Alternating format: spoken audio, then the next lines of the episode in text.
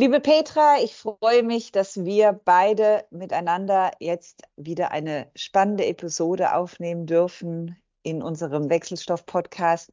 Und wir sprechen heute miteinander über ein sehr aktuelles Thema, das uns eigentlich in vielen, vielen Feldern begegnet, uns allen natürlich auch im beruflichen Leben, und zwar über den Umgang mit Widerständen.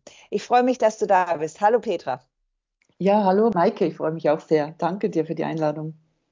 Vielleicht zuerst, lass uns mal auf das Thema, das, das Wort Widerstände an sich erstmal angehen. Was sind für dich Widerstände? Wie definierst du das? Wie zeigen sich diese? Gut, wir kennen das alle. Wir haben gewisse Vorstellungen. Und wenn diese Vorstellungen nicht genau so in Erfüllung gehen, äh, wie wir es eben uns vorstellen, dann kann schon mal sein, dass wir uns halt ähm, dagegen sträuben, weil es ganz anders ist. Und diese Art Widerstände, ich glaube, die könnte man ganz gut mal beleuchten, weil es da sehr äh, Unterschiede gibt, auch im Business-Kontext. Wie nehmen wir die Menschen mit, wenn irgendetwas anders ist, als sie sich vorgestellt haben und da halt Widerstände sich bemerkbar machen. Man kann sagen, es sind eigentlich rationale Widerstände, politische Widerstände. Damit meine ich jetzt nicht die Politik in sich, sondern halt auch so andere Abteilungen und äh, wie gehen die um und was haben die besser. Und dann gibt es die emotionalen Widerstände. Und da könnten wir vielleicht mal äh, kurz darauf eingehen, wie man da am besten umgeht und äh, was das im Kontext Business heißt. Dann lass uns doch direkt in den ersten ähm, Widerstand, den du genannt hast, die rationalen Widerstände eintauchen. Kannst du uns kurz erklären, was sind das für Widerstände, welche Art von Widerständen sieht man sich gegenüber und wie kann man Mitarbeitende mitnehmen? Genau, es kann gut sein, dass man äh, als Unternehmen eine Entscheidung treffen muss, die unbequem ist, weil vielleicht sich das Umfeld verändert hat. Sprich, man muss irgendwie sich verkleinern, man muss vielleicht Mitarbeiter äh, sogar in andere Abteilungen integrieren oder auch sogar Kündigungen aussprechen. Das heißt, es ist irgendein ein rationales ähm, Thema, das mit äh, von außen her getragen wird, das man aber sehr gut äh, erklären kann. Also warum etwas gemacht werden muss. Es ist sehr rational äh, und logisch erklärbar, warum jetzt diese Veränderung stattfinden muss, warum man vielleicht äh, diese Abteilungen zusammenlegen muss, um da effizienter zu werden, um die Prozesse zu optimieren, ähm, um vielleicht äh, Kosten einzusparen für, für Location. Also es gibt da ganz rationale Argumente. Ähm, und ich glaube, da geht es halt auch wieder um die Kommunikation, wann und wie führe ich diese Kommunikation mit meinen Mitarbeitenden, wann hole ich sie ab oder wann erkläre ich einfach, was gerade so ansteht. Und diese rationale Geschichte, die hat irgendwo eine Logik und ähm, ja, es ist mit Argumenten verbunden, wo jetzt noch gar nichts Emotionales äh, damit reinschwingt. Es ist mhm. wirklich eine rationale äh, Erklärung. Mhm. mhm. Du sprichst aber gerade an, es schwingt nichts Emotionales mit rein. Ich kann mir durchaus aber trotz dessen vorstellen, dass auch solche rationalen Themen bei den Mitarbeiterinnen und Mitarbeitern durchaus natürlich Emotionen wecken und Widerstände dann vielleicht auch ganz schnell von der rationalen Ebene in eine sehr emotionale Ebene übergehen. Wie kann ja Führungspersonen mit solchen Widerständen dann umgehen? Genau, also es schwingt natürlich diese, wenn man sie so schön unterteilt, diese Widerstände alle ineinander rein, rational, politisch oder emotional. Ähm, vielleicht dröseln wir das mal noch mal ein bisschen auf ähm, wenn es heißt, eben wir, wir haben jetzt ein, ein Thema, wir müssen uns äh, diesbezüglich verändern aus wirtschaftlichen Gründen, aus ökonomischen Gründen. Vielleicht gibt es jetzt diese Materialien nicht mehr, die wir, verarbeitet haben. Das kann man sehr rational erklären. Und selbstverständlich, wenn es mich selbst betrifft, mein Arbeitsplatz, ähm, meine Arbeit, mein Team, dann ist automatisch auch das Emotionale schwingt damit. Bevor wir in das Emotionale gehen, aber auch vielleicht noch diesen ganzen äh, politischen Widerstand, weil in einem Team arbeiten wir zusammen. Das heißt, wir haben da auch immer auch gerade so Argumente wie ähm, häufig nennt man das auch so die Veränderungen auf ähm, irgendwelche Verlustängste. Also zum Beispiel die eine Abteilung hat jetzt mehr äh, oder größere Büros als wir oder ähm, die bekommen mehr Budget, also so diese Ängste, die da mhm. entstehen können, also diese mhm. politische, innenpolitische, sage ich mal, Diskussion. Mhm. Auch mhm. da ist es eine Leadership-Geschichte, eine Führungsaufgabe, um das ernst zu nehmen, um ähm, vielleicht genau da schon im Vorfeld das zu sehen, also eine Voraussicht zu nehmen, was da für Ängste oder Bedenken im Team da sein können, um eben auch diese politischen Diskussionen, wer jetzt was, ähm, mhm. äh, dass die nicht so viel Energie brauchen, weil die Energie wird ja per se für die, die Veränderung ähm, sollte dort eingesetzt werden. Also wie können wir vorwärts gehen? Aber bevor mhm. man vorwärts geht, ähm, gibt es eben ganz viele Sachen auch zu klären, ähm, die jetzt die unterschiedlichen Teams oder wie was wird verändert, eben rational. Warum, äh, was ist der Sinn, weshalb machen wir das, warum haben wir uns für dieses oder jenes entschieden. Das sind so diese Faktenbasis. Ähm, ich glaube, das kann man mit, mit guter Kommunikation schon mal in eine gute Bahn führen. Mhm. Und das, was du jetzt ansprichst, eben dieser emotionale Teil, der schwingt, schwingt immer mit. Mhm. ähm, mhm. weil jetzt geht es ja wirklich um mich. Und da mhm. steht je nachdem einiges auf dem Spiel. Also mhm. habe ich meinen Job noch und ja. ähm, ist das ja. jetzt der gleiche Chef etc. Genau. Ja.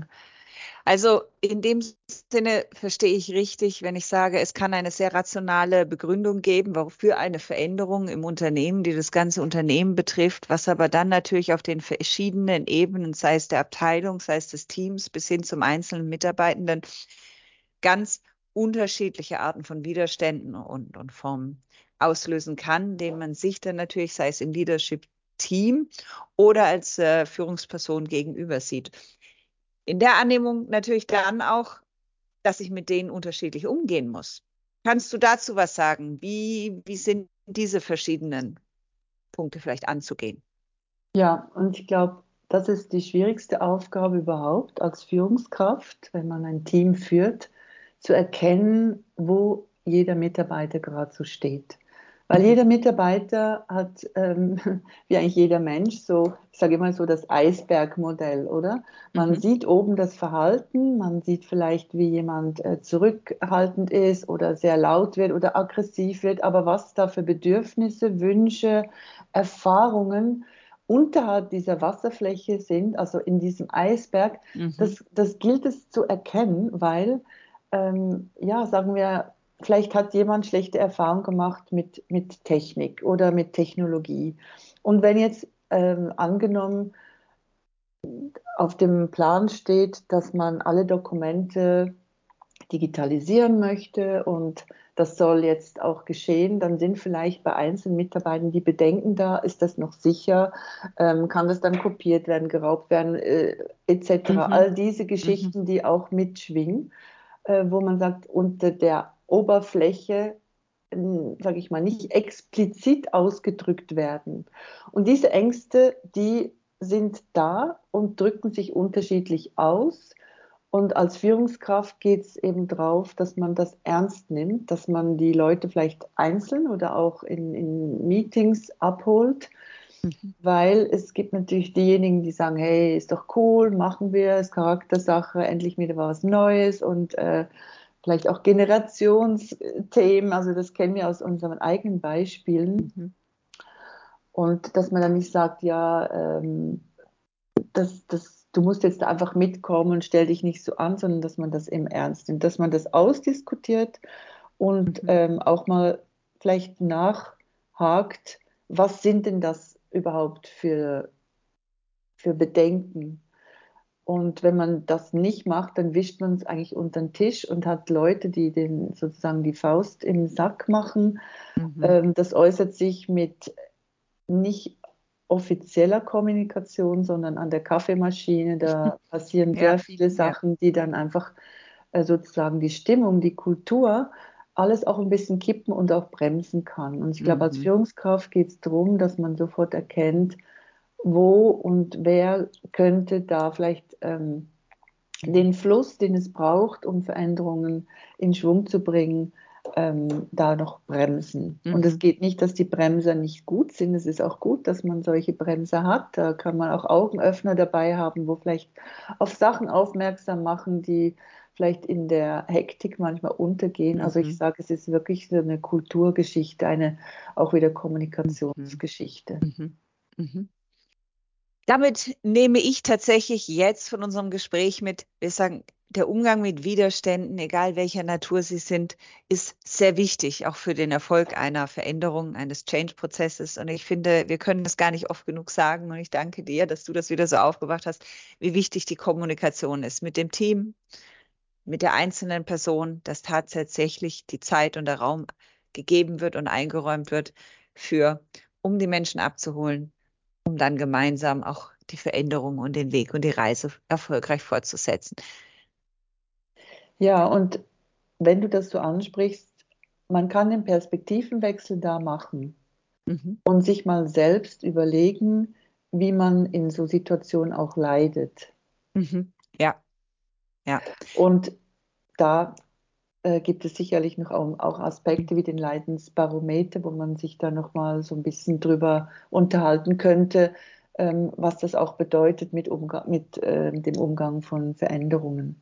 Dann muss ich tatsächlich nachhaken. Kannst du den Leidensbarometer auch noch erklären, bitte? Also sagen wir so, ähm, drehen wir das ganz kurz um. Ich bin in einer Situation und merke, okay, bei uns wird alles digitalisiert oder wir müssen jetzt umziehen oder was auch immer. Das heißt, wir haben einen Stressor, einen Faktor, den wir sozusagen jetzt gerade nicht beeinflussen können. Der ist gegeben, wie der Stau, wo wir einfach drinstehen. Mhm. Also dieser Stressor, dann kann man sich vorstellen, eine Skala von 0 bis 10. Wenn, ich, wenn mich das sehr stark betrifft, dann kann ich sagen, okay, ähm, ich habe jetzt einen neuen Chef, das betrifft mich sehr stark oder mein Job, der ist jetzt so unsicher, ob es den noch gibt, dann ist es vielleicht auf der Skala von 0 bis 10 eine 10. Mhm. Mhm. Daneben kommt darauf an, wie ich mit dem Wider, was ich für einen Widerstand aufbaue, um jetzt mit dieser Situation umzugehen. Mhm.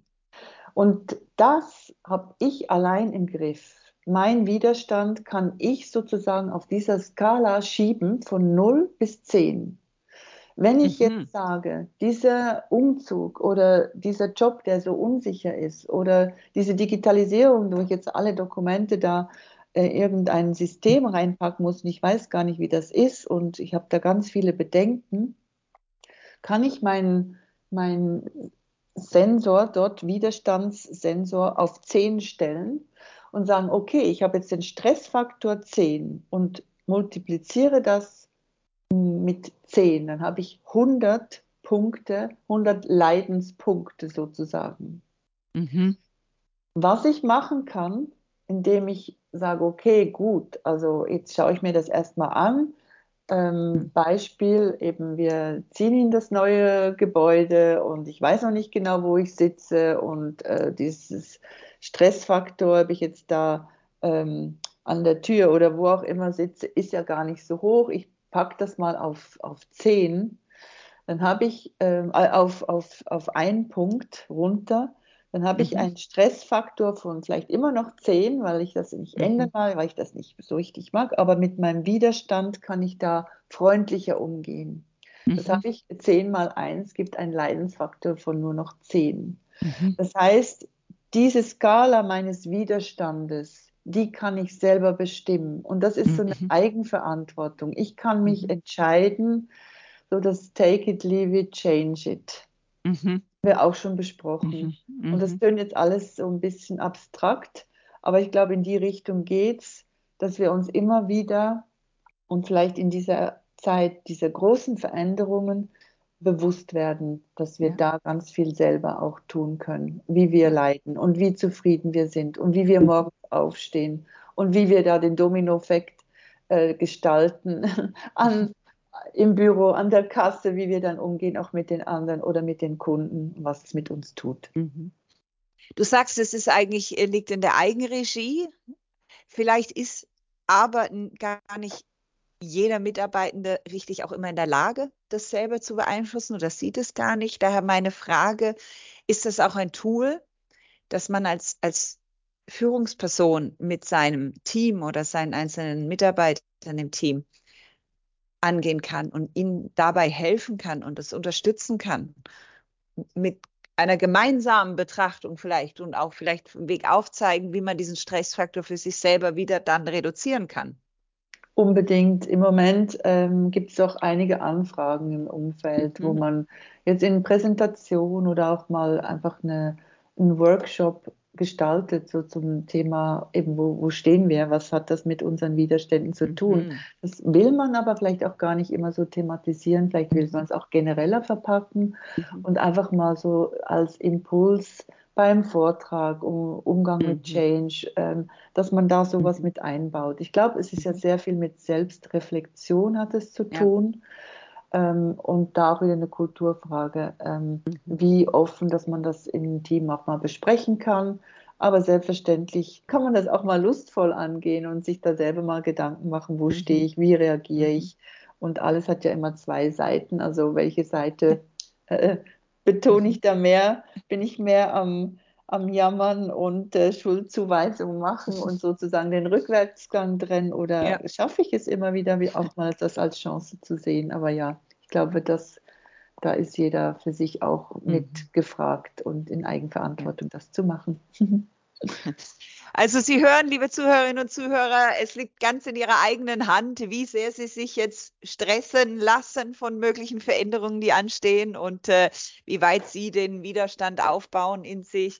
Ansonsten haben wir auch gehört von dir, Petra, es gibt Tools und Möglichkeiten, wie man tatsächlich selber damit umgehen kann und lernen kann, sich vielleicht ein bisschen ja zu reflektieren, aber auch natürlich wieder wichtig, ich wiederhole es nochmal, Suchen Sie die Kommunikation. Man kann natürlich mit den Vorgesetzten oder mit dem Team und Mitarbeitenden tatsächlich immer sprechen und die offene, transparente Kommunikation suchen. Auch da natürlich, um die Widerstände abzubauen. Ich danke dir, liebe Petra, für diese wunderbaren Einblicke, Tipps und Tricks natürlich in dem Fall für Sie, liebe Zuhörerinnen und Zuhörer, auf Ihrem Weg durch eine Veränderung. Und ich hoffe, Sie konnten für sich auch etwas mitnehmen. Danke dir, Petra. Ich danke dir, Maike. Bis bald. Tschüss.